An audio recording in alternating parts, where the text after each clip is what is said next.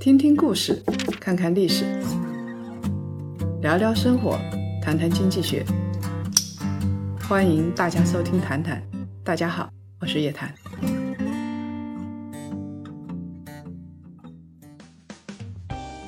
谈友们，中午好，欢迎收看本期《谈谈》。有一个消息，《谈谈》升级了，有了加强版。原来十五分钟音频不变，在这个基础上，每期都增加了四十五分钟的视频。内容更丰富，离市场更近，也让大家更过瘾。最重要的是，我会在视频里边详细的讲解实操的一些办法，教大家在 A 股长牛的时代怎么抓住机会。不多说了，咱们开始。七八月份的时候，A 股出现了一个异象，大隐隐于市的军工板块居然持续走强。二零二零年国际大新闻实在是太多了，我们见证了一波又一波的历史：中印冲突、中美摩擦、天问一号飞向火星，A 股市场一样的受到了刺激。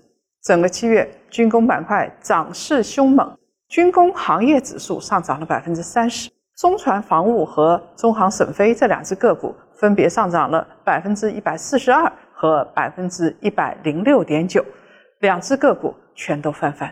七月二十三号，军工股生动地向我们演绎了什么叫做力挽狂澜。因为当天一个历史性的现象，中国关闭了驻美国休斯敦领事馆。二十三号早盘，三大股指直线下挫，下跌超过百分之二。但是军工板块逆势上涨，领涨两市。截止到收盘的时候，军工股把沪指直接拉上了三千三百点的上方。八月的首个交易日，八月三号，国防军工大涨了将近百分之八，继续领涨两市。是时候让我们关注一下军工股了。很多人认为国际一动荡，军工就会走强，其实这是刻板印象，大错特错。军工股持续走强这种现象是非常极其以及特别的罕见。大家都知道喝酒吃药穿越牛熊，但是军工板块跟白酒医药板块一点也不一样。白酒医药时不时的就上 A 股风云榜走一圈，军工股呢一直沉沦在地上。根据叶檀财经的统计，二十年以来军工板块只有四次有亮眼的表现。那么这一次为什么军工板块又爆发了呢？很多人认为是国际摩擦。有擦枪走火的可能，形势太紧张了，国际不太平，军工股就上涨。万一出现局部的战争，军工股还会大涨特涨。这几年啊，像美国这些国家不断的挑事儿，中国以前集中精力搞经济，现在国家体量大了，需要练好肌肉才能长治久安，所以呢，军工股也就顺理成章上涨。诸位。如果你们按照这个思路来买股、来买军工股的话，绝对会掉进大坑。为什么呢？我们回顾中国历史上发生的地缘冲突里头，即使发生了冲突，军工股也不一定上涨。发生地缘冲突只是军工股上涨的必要条件，但是不是充分条件。近十年中国政治摩擦包括三大类：中印边境摩擦、南海摩擦和。台海形势，我们先来看一看中印边境的对峙。印度一作妖，军工板块就会受刺激。这个痛点太痛了，也太痒了。不论是二零二零年六月份的加勒万河谷的对峙，还是二零一七年六月的洞朗对峙，全都如此。二零二零年六月十五号，在中印边界的加勒万河谷。中印双方发生了史前的石头战争，双方人马戴着头盔互扔石头，这个画面我都不敢想象。虽然用的是冷兵器时代的打法，情况还是很严重，造成了人员伤亡，伤亡人数没有公布，估计几十个人是有的。起因呢是印度的边防部队。不顾双方签订的合约，一而再、再而三地进到中国的领土，阻拦中方的部队进行正常的巡逻。A 股军工板块被刺痛，微涨了两天，进入七月后又连涨了九天。洞朗对峙和加勒万河谷对峙一样，两个对峙，一个是洞朗对峙，一个是加勒万河谷的对峙。二零一七年六月十八号的时候，印度的边防军啊又越过了边界。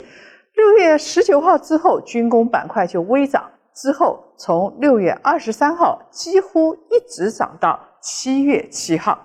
我们看一看啊，中印边境对峙的时候，就可以得出一个结论：每一次对峙，每一次发生小冲突，军工呢确实是会被刺激，但是刺激的力度有限，顶多就是微涨那么一两天，偶尔回调之后再连涨一个礼拜，时间上没有规律，也没有什么长期的涨幅。如果我们硬要说军工股跟这些局部冲突事件有关联，未免牵强。那么，其他类型的冲突会不会刺激军工股呢？我们来看看更加典型、更加危险的中美冲突。提到中美冲突，我们就不得不提到近二十年以来最凶险的一次冲突，那就是二零一六年七月十二号中美南海的对峙。这应该是中美冲突最激烈的一次，寒光剑出鞘。至今让一些人心有余悸，觉得当时中美就会发生战争。但是市场又怎么表现呢？即使是这么大的震荡，从七月十三号开始的半个多月时间里头，在将近二十多天的时间，军工板块居然是不涨反跌。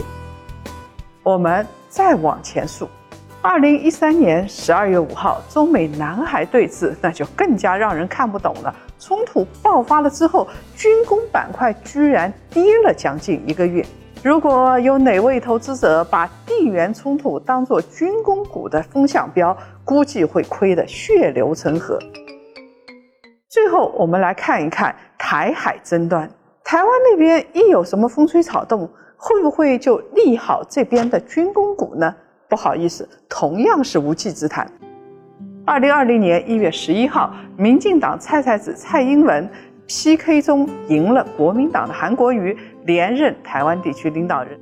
当时我们身边有很多人都叹气说，台湾和大陆的问题解决起来难度就更大了，那应该利好军工板块。还奇怪了，连着十天 A 股的军工板块基本上没什么反应，直到没有这回事儿。到了二月三号，几乎跌停，后来才涨了半个月。你看看军工板块的反应是多么的迟钝。显然啊，不论是中美的冲突，还是跟台湾的争端，对于军工股都没有明显的拉动作用。即使是拉动，也慢了半拍，甚至是一拍，不是在事件发生之后立马就上涨进行反馈。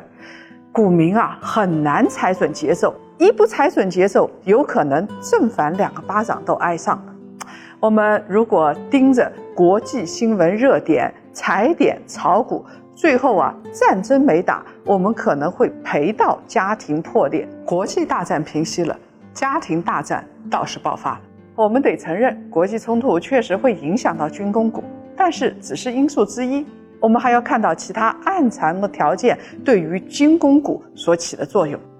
谭香文就要问了：既然老师您都说了军工股走强和国际事件的刺激没有必然的联系，那么这一次，也就是二零二零年的七月军工股走强，它的真实的原因到底是什么呢？哎，我们来给大家分析一下。首先，现在是个小牛市，流动性非常宽松。美国经济下行，大选将至，所以美国会用国际矛盾来转移视线，进行拉票，这是他们的惯用伎俩。国际震荡会是长期的，我们不要盯着国际震荡来做股票。我们来要看一看 P/E，要看一看估值。根据万德的数据啊，截止到七月十七号。军工行业的整体的 P/E 呀，也就市盈率是六十六倍左右，大概位于二零一四年以来百分之三十七的分位。也就是说，从二零一四年以来，军工板块只有百分之三十七的时间里估值比现在要低。那按理来说，军工板块的估值应该会提升哦。还有一个最重要的，我们得看看资金面啊。这一次军工板块上涨。中短线的逻辑主要就是资金上升、军费增长。从二零一零年到二零一九年，我们国家的军费预算啊，复合的增长率达到百分之九点一，那比 GDP 是快多了。即使是受到疫情冲击，二零二零年的军费预算增速依然高达百分之六点六。这是一个什么概念呢？根据 IMF 发布的世界经济展望报告里边的预计啊，中国二零二零年经济增速大概是百分之一，但是呢，军费增速是经济增速的六倍左右。不要以为只有中国高啊，日本、美国、俄罗斯这些国家的军费投入也都相当的大，经济压力很大，但是投入军费不遗余力，这说明各个国家都没有闲着。机构啊，在提升军工股的军工板块的配置比例。根据国泰君安证券、方正证券和万德数据的综合整理的结果啊，今年第二季度的时候，光是航天电器这只股票重仓的基金啊，就有十九家，基金数量就多达二十九只。重仓这只股票的基金都赫赫有名，包括。易方达国防军工混合基金、国泰巨信价值优势灵活配置基金等等等等。华商基金的副总经理梁永强管理的几只产品，华商主题精选、华商新锐产业全都重仓了军工。不止如此，我身边的私募基金经理也有很多重仓了军工股。总会有那么一天，中国会参与到国际治理的架构当中。现在国际军队、国际警察都是美国，那么中国也会越来越多的承担国际警察的角色。中国的经济崛起一定需要军工来支撑，尤其是面临现在这样的情况，国际形势越来越紧张，舆论对我们越来越不利，我们就更加需要强有力的军工支撑。回首以前的军工股最高的时候是什么时候呢？二零一五年的六月，当时军工板块创下了历史新高。后来经过了五年的大跌，最大的跌幅超过百分之七十二。那现在天时地利人和，当然是对军工股来说，它的成长性上升了，估值是相对比较低的，现在已经成为香喷喷的估值洼地。我们说到底呀，说来说去，成长性啊才是军工行业的核心逻辑。其他的地缘冲突、政策、武器装备的列装，说来说去不过是提供概念，对业绩成长有一个提振作用而已。我们可以炒军工概念，给我们一些理由。最最重要的就是业绩增长。那么，我们作为普通的投资者。怎么样来踩对军工板块的投资节奏，在军工板块的行情里边赚到钱呢？在过去的二十年时间里边，军工板块有过四次波澜壮阔的大行情，分别是两千年、二零零六年、二零零九年、二零一五年。这四次军工大行情里边，军工股的表现分为三种类型：首先是不受待见型，第二是。独立行情型，第三是弹性较大型，这四次行情三种类型各有各的逻辑。我们现在就把这些逻辑拎出来跟大家说一说，作为大家投资军工板块的锦囊之一。好了，说到这儿呢，又要卖关子了，因为时间关系啊。关于军工板块投资的详细内容，我们会在视频节目里跟大家做详细讲解，让檀香们学会几招实操的办法。本期谈谈的牛熊交易所音频，咱们就先分享到这里。如果有兴趣的话，咱们在视频节目里再见。